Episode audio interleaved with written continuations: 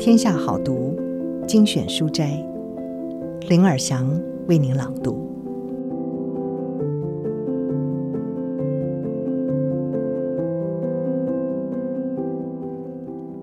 想要老得慢，科学验证这些简单的方法有用。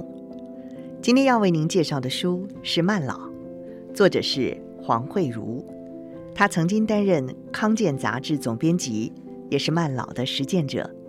他会整了欧美日等最新的科学研究与医学报告，加上身体力行，指出四十岁后要从运动、饮食、睡眠、生活、防病、情绪六大基本面，搭配二十一天微运动，可以慢老一辈子。以下就是今天的书斋。为什么有些人老得快，有些人老得慢？多数人对老的想象，就宛如进入另一个国度。进入老年之国后，每一年都更胖，动作更慢，体力更差，失去听力、视力，头发越来越少，担心更多病痛的折磨，脾气越来越坏，个性越来越顽固等。你当然可以进入那个国度，毕竟多数人都是如此。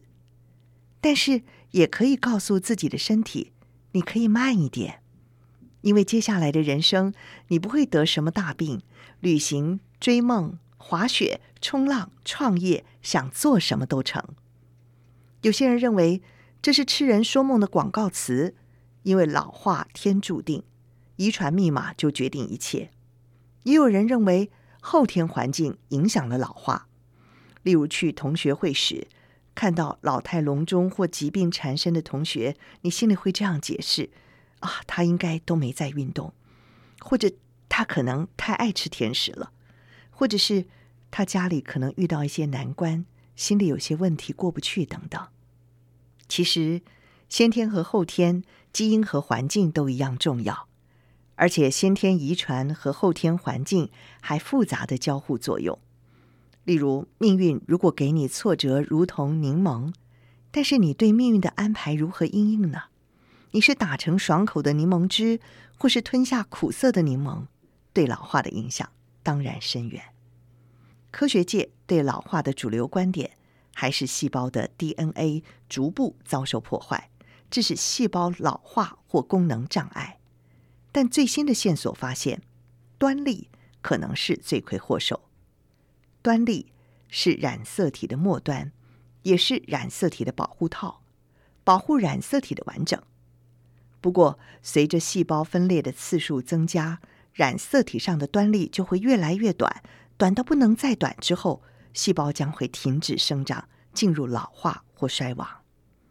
但是，诺贝尔生理医学奖得主布雷克本的实验室发现，端粒其实可以延长。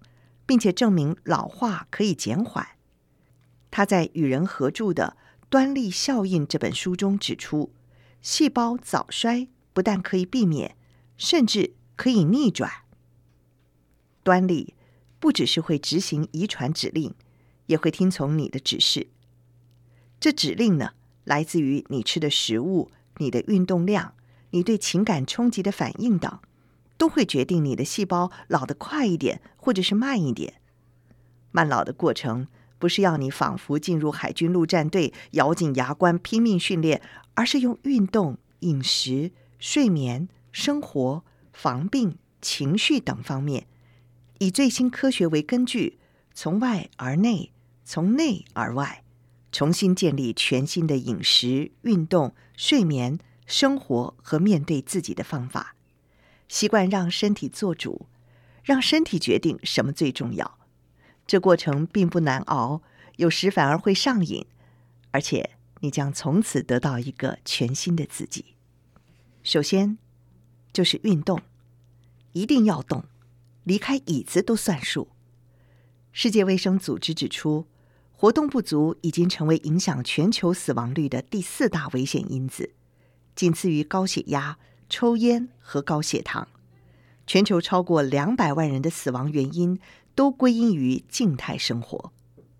台湾人很不爱运动，体育署调查，高达百分之七十二点二的人没有规律的运动习惯。台湾人不运动的原因很容易猜，最多是因为没有时间，其次是工作太累，第三就是懒得运动。每天都有一千个不去运动的理由，但是运动值得你拨出时间，因为运动能够逆转老化。但要做什么运动呢？理想来说，运动不能偏食，有氧、肌力、伸展、平衡等运动都能够带给身体好处。过去我们也都被教育，运动至少要持续二十分钟，心跳持续达到一定程度才有效。但是由于静态生活危害过大，美国卫生与公共服务部公布了最新的运动指南。使运动的定义变得更简单，连停车停远一点、遛狗都算数。因为就算单一的活动都能够降血压、减少焦虑、增进睡眠品质等。不过，官方依旧希望从事这些活动时至少要持续十分钟。非得让运动容易一点，因为根据美国卫生与公共服务部调查，高达八成美国人运动量不够。因此，增高了忧郁症和年龄相关的疾病，包括阿兹海默症。虽然最短有效运动时间常常在专业人士之间经常辩论，但是都暴露了一个挑战：统一的健康标准很难因应不同分众的需求。健壮有运动习惯的人，可能需要更长的时间才能够达到运动成效；完全没有时间运动的人，站起来深蹲三分钟，对他就很有帮助了。不要让时间成为你运动的障碍，善用零碎时间，不用换衣服，不需要挑场地，在办公室茶水间、微波便当、等捷运、会议中都可以运动。想要老得慢，离开椅子都算数。还有饮食，记得哦，体重。真的不是重点。无论你现在体重多重，请你千万不要减肥。澳洲营养师霍宾斯在《吃对了，让你闪闪发光，抗老化》这本书中大声的呼吁：一旦进入六十岁或六十岁后期，节食减肥不是好事，因为体重减轻，肌肉跟着流失。肺炎或跌倒之后变成失能卧床，反而增加短命的风险。不过，若因为疾病因素需要管理体重，仍然应该和医疗团队配合。除了体重不是重点外，怎么吃也比吃什么重要。因为一个人吃饭容易草草了事，吃得快，咀嚼少，神经传导物质血清素分泌也会减少，提高忧郁症的风险。此外，吃得快，唾液分泌减少。也给肠胃带来负担。孤食已经成为日本社会重要的社会议题，以及迈入高龄社会的台湾也将面对。也要提醒，不要轻易相信任何被追捧的食物、健康食品或饮食法。身体矛盾复杂，不需要把这些超级食物或饮食法当保单。吃营养丰足的天然食物就最好了。睡眠。定时上床、起床比睡多久更重要。睡得饱的人眼神明亮、充满活力，皮肤有光泽；睡不好的人颓靡不振，皮肤暗沉、无精打采。卫福部食药署就统计，台湾人一年吞下将近三亿四千万颗安眠药。麻烦的是，越来越多因素让我们睡不好：压力、作息、太晚还喝咖啡等等。现在连加班回家顺道逛超商，或者是手机上的蓝光，甚至小夜灯，都成为干扰睡眠的因素。那么一个人到底需要睡多久才健康呢？就像每个人穿的鞋子一样，会有最合适你的时间长短。然而睡眠规律比时间长短更重要。手机一响，按掉闹钟或手机，睁开眼开始新的一天。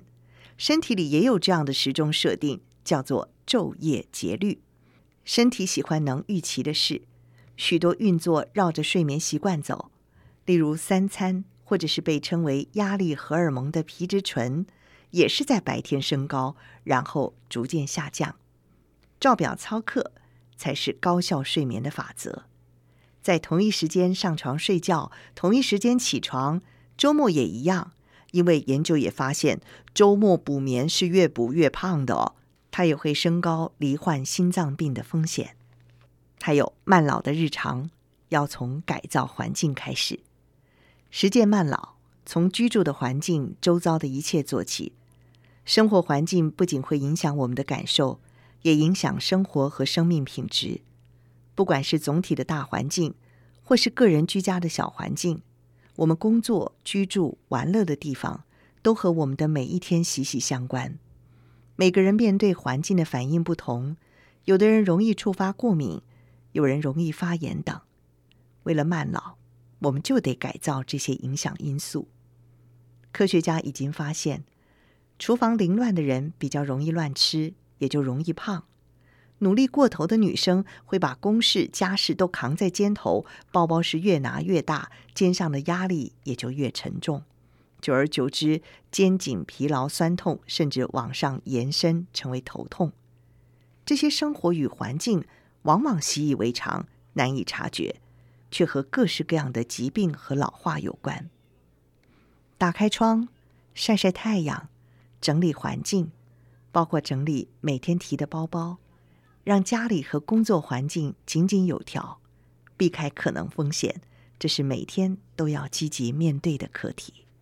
情绪就是这些个性让你老。不管你是天生悲观，或者是爱钻牛角尖，或者是只是爱抱怨，你可能觉得这就是你的个性。但是这些个性会让端粒变短。压力来临时，身体会产生压力荷尔蒙皮质醇或肾上腺素，使心跳加快、血压上升，帮助身体面对压力。身体以为你在被老虎追，其实你只是赶不上捷运而已。但如果身体长期处于警戒状态，细胞里的端粒酶比较短，端粒酶也会不足，这些压力反应会使老化速度加快。虽然我们无法控制外在压力。但是能够控制自己面对压力的反应。现在有越来越多的研究发现，正念、静坐帮助你觉察自己的情绪反应，也许也没有办法阻止这些负面想法。光觉察就已经能够不随大脑里的小剧场起舞，以增强抗压性。慢老不显老，背后不只是外表年轻，得人称赞。而是你为了自己的人生设立了保护伞，活得有纪律，并且勇于实践，享受生命，活跃自在。老化的过程可以缓慢、细微，而且出乎意料的优雅。快老或慢老，你的选择。以上书摘摘自《天下杂志》出版。慢老。